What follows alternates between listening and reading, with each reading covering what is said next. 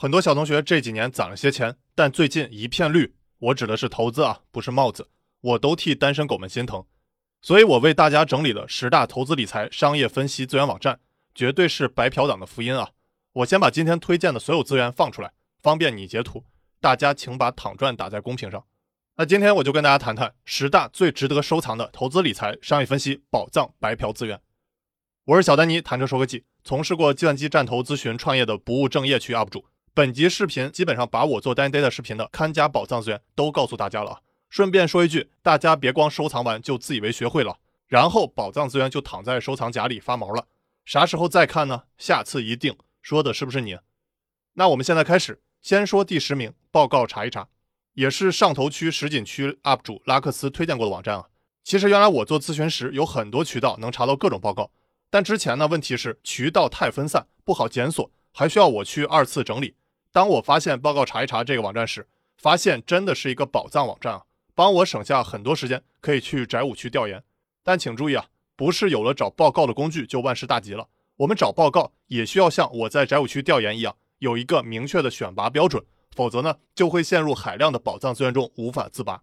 比如，可以按照宏观、行业、公司、产品这个顺序来找报告。比如，宏观要抱国家大腿，国家统计局每年都会提供大量的基础性数据。除此之外呢，各部委也有相关的数据中心，比如商务部统计全球经济贸易的关键数据，农业部数据中心统计农产品的价格指数等等。行业数据方面，主要是看各协会定期发布的数据，比如我经常谈车。就有中汽协、成联会公布汽车行业的各项关键数据。互联网行业呢，有 CNNIC 互联网发展状况统计报告。另外呢，我熟悉的咨询公司，比如 MBB，也就是麦肯锡、BCG 和贝恩，还有四大会计事务所，普华永道、德勤、毕马威、安永，都会出行业研究型的报告。还有一些第三方机构发研究报告，比如呢，科技和互联网行业的艾瑞、EO、Talking Data、三十六氪研究院等等。此外呢，像腾讯、阿里、美团、滴滴这样的大厂们，也都有自己的研究院发报告。但据我阅报无数的经验来看啊，很多报告看似信息全面，但水平良莠不齐，而且呢有些充满偏见。比如呢，互联网公司自己出的研究报告，多少呢都有带货自己家产品的宣传性质。所以啊，大家一定要小心，猝不及防。一会儿呢，我就在本视频里给大家展示个自己带货的案例。如果之后你感受到了，可以弹幕发暗号收到。而且我发现很多行业报告都爱用虚词大词，把人忽悠的云里雾里。动不动就五 G、云计算、大数据、区块链就完事儿了。但我自己有个偏见啊，越不懂的人就越爱用这种大词虚词，让很多更不懂的人看了不明觉厉。但如果是行内人一追问，就露馅了啊。所以大家要警惕那种大词虚词的内容，保持打破砂锅问到底的点赞投币精神。报告查一查的单麒麟评级：丰富度四颗星，一手度两颗星，易读度三颗星，专业度两颗星。接着说第九名，Khan Academy，中文叫可汗学院。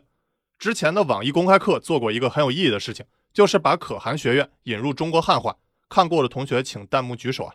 你可能看过可汗学院的创始人可汗对话马斯克的视频。那为什么我推荐可汗学院呢？可以说，如果没有可汗学院，我可能都毕不了业啊。当年我在爱丁堡读计算机硕士，听不懂教授的印度口音英语讲博弈论，就像他现在也听不懂我用 Chinglish 谈车说科技。所以啊，我就上网查到了可汗学院这个宝藏网站。帮我学会了囚徒困境等等，当然你还可以在可汗学院找到投资与估值、风险投资与金融市场、统计学、宏观微观经济学等等宝藏投资理财商业分析资料。有人说可汗学院的创始人萨尔曼·可汗是海外版的罗翔、李永乐老师，你赞同吗？那我给大家讲讲萨尔曼·可汗的创业故事吧。可汗其实是学霸中的霸中霸，在麻省理工学院一口气拿下了数学学士学位、电子工程与计算机科学学士学位及硕士学位。此后呢，二零零一至二零零三年，他又在哈佛商学院拿了一个工商管理硕士学位。毕业后呢，全能型的可汗进入美国的一家基金公司，做着与教育毫不相干的工作。那有一天，他的小侄女找他网上补课，后来呢，小侄女进步神速，那小侄女的更多小伙伴也想听了，那可汗就把教学录成视频放到网上，减少教育资源不平等的问题，也就是后来的可汗学院。据说呢，曾有投资机构要注资十亿美元给可汗学院。前提呢是要把课程做成付费内容，但可汗拒绝了，坚持要免费。那就当可汗学院快撑不下去的时候，美国风投四大天王之一的约翰杜尔和他的妻子成为最早的资助者。后来呢，可汗学院还收到了盖茨基金会一百五十万美元和 Google 两百万美元的投资啊。那目前可汗学院的课程翻译成多种语言，对全世界开放，而且呢仍然坚持免费，有像打怪升级一样的游戏课程体系，能做这么一件有意义的事情啊，只能说 respect。可汗学院是我们 Dan Data 团队努力的启明星。那可汗学院的单麒麟评级，丰富度三颗星，一手度两颗星，易读性四颗星，专业度四颗星。接说第八名建威数据，这两天我正好在做 Dan Data 恒大汽车的视频，上不去奇葩的恒大汽车官网。那这个奇葩事儿，我在恒大汽车的视频里详细讲。那我也搜不到太多恒大汽车的相关研究报告。那终于呢，在建威数据上找到了恒大汽车的各种公告和财报，帮了我很大的忙啊。后来我还查了其他谈车说科技的相关公司，信息都挺全面的。那这个网站缺点也很明显，可视化做的不太行，全是公告文字，看上去就会比朱一蛋的生活还要枯燥。那建威数据的单麒麟评级。丰富度四颗星，一手度四颗星，易读性两颗星，专业度两颗星。接着说第七名，HyperCharts。接下来给大家推荐一个界面简单清新、可视化很棒的网站，HyperCharts。起名类似于特斯拉的电动卡车 Hypertruck。从这个网站的名字你就能看出啊，创始人咖喱是一位特斯拉的忠实粉丝，而且呢，他和我算是同行吧，也是名 UP 主或叫 YouTuber。在那个不存在的网站上有个频道叫 HyperChange，主讲特斯拉。虽然我不认识他，但他是我在之前单炮第一集节目里请到的嘉宾 Winston 的朋友。那说回 HyperCharts 网站，主要是做美股上市公司的财报数据可视化分析，界面呢非常清新，而且呢可以进行多公司比较、财报发布日期提醒等等。还有我非常欣赏的一点，坚持一手信息。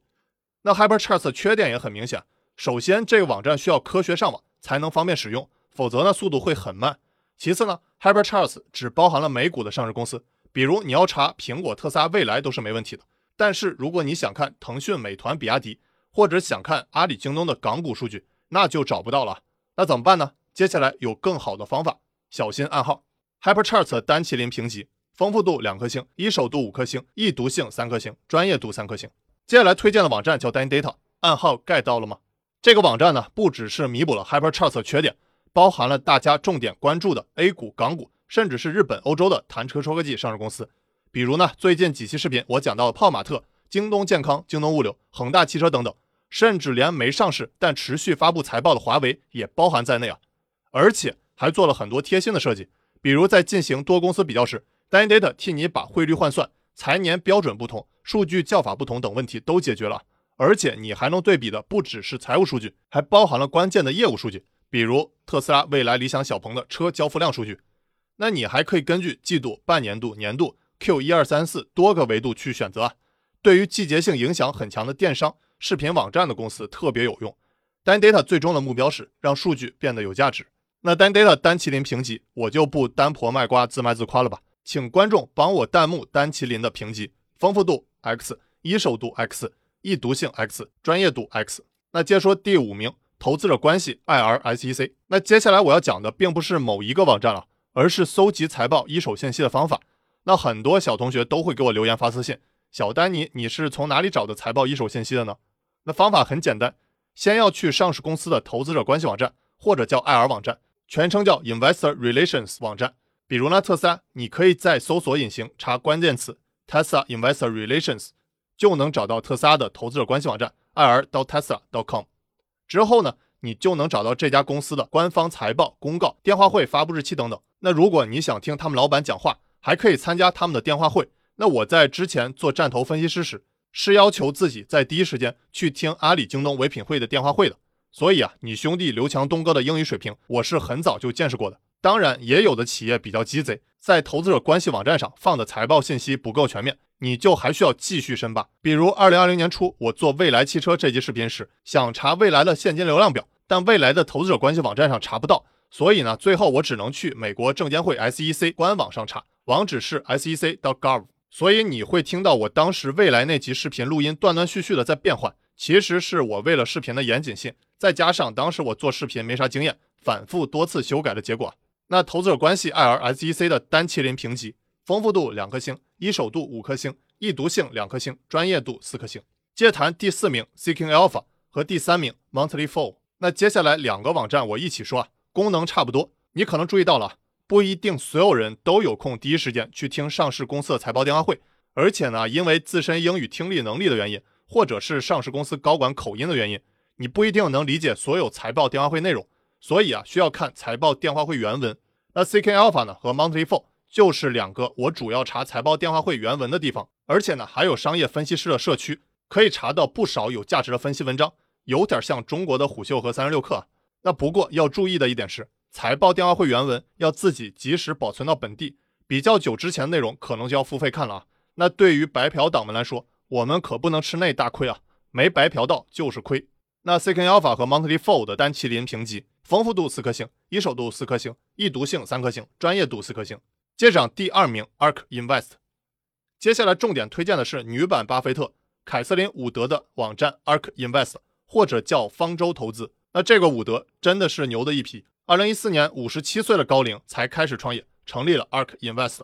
那所有人都不看好他，主要是因为他的投资逻辑太朋克了，不按常理出牌。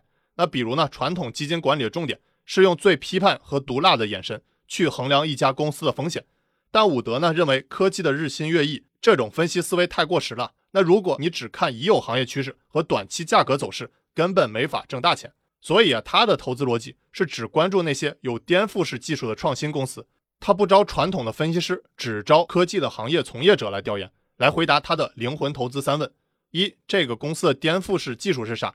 最大的竞争力是啥？二、如果在接下来五到十年内，公司能实现目标，将会带来哪些结果？能否成为万亿的市值？三、考虑到公司本身和市场因素，这个实现的概率有多大？那相比之下呢？传统基金的投资逻辑真的是保守又消极。难怪他们会一路看衰比特币，一路唱跌电动车。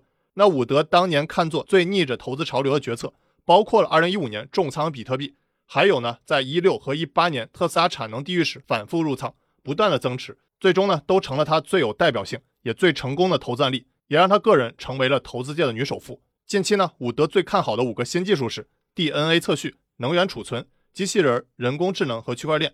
那这些行业壁垒超高的领域。不是我们普通人一天两天就能研究透的，所以大家可以白嫖方舟投资的网站 arkinvest.com，上面有针对这些行业顶流公司的分析及其整个行业的走势调研。那摸透了他的投资逻辑啊，以及学会白嫖他的研究成果，你离成为民间股神又近了一点点。Art Invest 每年还会出一次很详尽的投资报告，比如 Big Idea 二零二一，我已经分享到小丹尼同路人群。Big Ideas 的报告类似巴菲特每年致股东信，干货满满。能帮我们发现那些宝藏的科技公司。那 Ark Invest 的单麒麟评级：丰富度三颗星，一手度四颗星，易读性三颗星，专业度五颗星。最后讲重头戏，第一名伯克希尔哈撒韦。那传奇的伯克希尔哈撒韦，巴菲特和查理芒格的公司官网，其牛逼程度不需要我多介绍了吧？那常看我视频的，知道我非常崇敬巴菲特和查理芒格的价值投资理念。那我认为呢，重要的不是他们投资赚了多少，重要的是他们投资决策背后的理念，甚至是人生哲理。藏在了巴菲特和查理芒格几十年的致股东信中。比如，巴菲特曾告诫所有投资者，所谓的投资铁律只有两条：第一，不要亏掉本金；第二，牢记第一条。看似简单浅显的道理，但很少有人能做到持续多年保证自己的不亏掉本金。为什么呢？那用辉哥奇谈的分析来看，因为大多数人同时犯了两个错误：第一，无法认清客观世界的规律，特别是价值创造的规律；第二呢，就是把自己内心所期待的东西。比如一夜暴富，轻而易举地实现财务自由，当成了客观事实去追求，所以啊，会轻易地掉入骗局和陷阱，成为他人刀下的韭菜。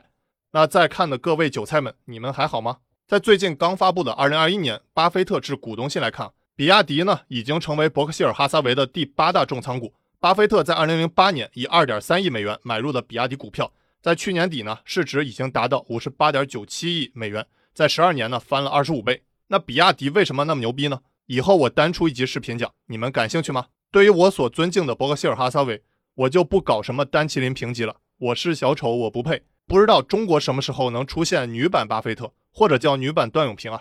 比如京东的早期投资人今日资本的徐新就很牛逼，我是不是以后能成为男版的徐新啊？其实现在中国出现了不少学霸级别的美女基金经理，比如前段时间我刷某乎啊，有个中国基金圈的五朵金花评选。那我看有网友说他们只靠颜值，那业绩好呢，是因为运气好，是风口上的猪。雷军听了也直呼内行，但能当风口上的猪，只是运气好吗？未必啊，其实他们还有非常过硬的学术功底。比如中欧的葛兰，在清华读工程物理，后来呢又在美国西北大学读生物医学的博士，之后呢，在公募基金从事医药领域的基金经理，这就有底气淡化择时，说白了就是不追高杀跌。他长期且单一集中的持股风格，其实呢风险是比较大的。不过这也从一个侧面反映出他对自己投资判断的信心啊。那葛兰有一个研究理念让我印象深刻：一家公司除了要看其现在的基本面、竞争格局、行业发展程度，还要重点看这家公司的历史。说白了就是要看这家企业在历史上能否做到逆境突围、知行合一。就像你找对象也要看看对方的黑历史，对吧？也类似我做单 day 视频时。都要看完这家创始人的所有历史公开演讲，这样呢才对这家公司有更深的理解。那以前很多人都对女性投资有偏见啊，但其实连巴菲特都说过，女性天生适合做长线投资者，因为第一，女性更容易有沉稳的气质，会花时间做更多的研究；第二呢，女性交易的频数更少，减少了交易中的损失；第三呢，从性格方面，女性风险偏好更低，而男人呢更愿意冒险。可能是因为我关注的美女基金经理太多了，挑花了眼。前段时间我连还个花呗都能看到支付宝告诉我他们搞了个女神节，不知道有没有和我一样喜欢基金挑花了眼的朋友啊？三月八日女神节，在支付宝上搜暗号“女神大咖来了”，就可以看美女基金经理直播活动了，学习最新的白嫖投资技巧。所以啊，下次你再看到我看美女直播，不是我在摸鱼啊，而是我在学投资。而且我的女粉丝那么多，说不定未来也有不少成为投资女大佬的。那我先查一下我的女粉丝大概有多少人啊？哦，好吧，这数据不太准。我的好多女粉丝是在网上假冒男生，那我们先跳过不看了。好的，谈完了十大白嫖投资理财商业分析网站，又到了我最想和你们说的小丹尼价值观。其实我今天出这集视频，不只是想给大家推荐白嫖工具的，更重要的是想谈谈我对投资的理解。首先，我们不要拿自己的救命钱去冒险投资啊，而是要通过大量的学习，掌握投资的最基本的方法，达到基本的理性，你才可以放心的大规模投资。长期投资，那巴菲特呢？坚持了五十多年，做到了在保持一定的收益率的前提下，不断的扩大投资规模，因而呢，他在四十岁之后获得自己人生百分之九十九的财富，这才是理性投资，也是通过时间开花结果的过程。投资呢，是一件长期主义的大事，成为终身的学习者。记住一句话：投资自己才是最好的投资，毕竟对自己负责的也只有你自己。最后呢，以我尊敬的巴菲特片段作为结尾。我是小安妮，谈车说科技。接下来的视频，我会帮大家复盘我之前讲过的美团、阿里、腾讯、宁德时代、特斯拉、小米等公司。欢迎你和我一起关注。如果你认为本期视频对你有帮助，也别忘了帮我点赞关注。Tax 奈我带，回见。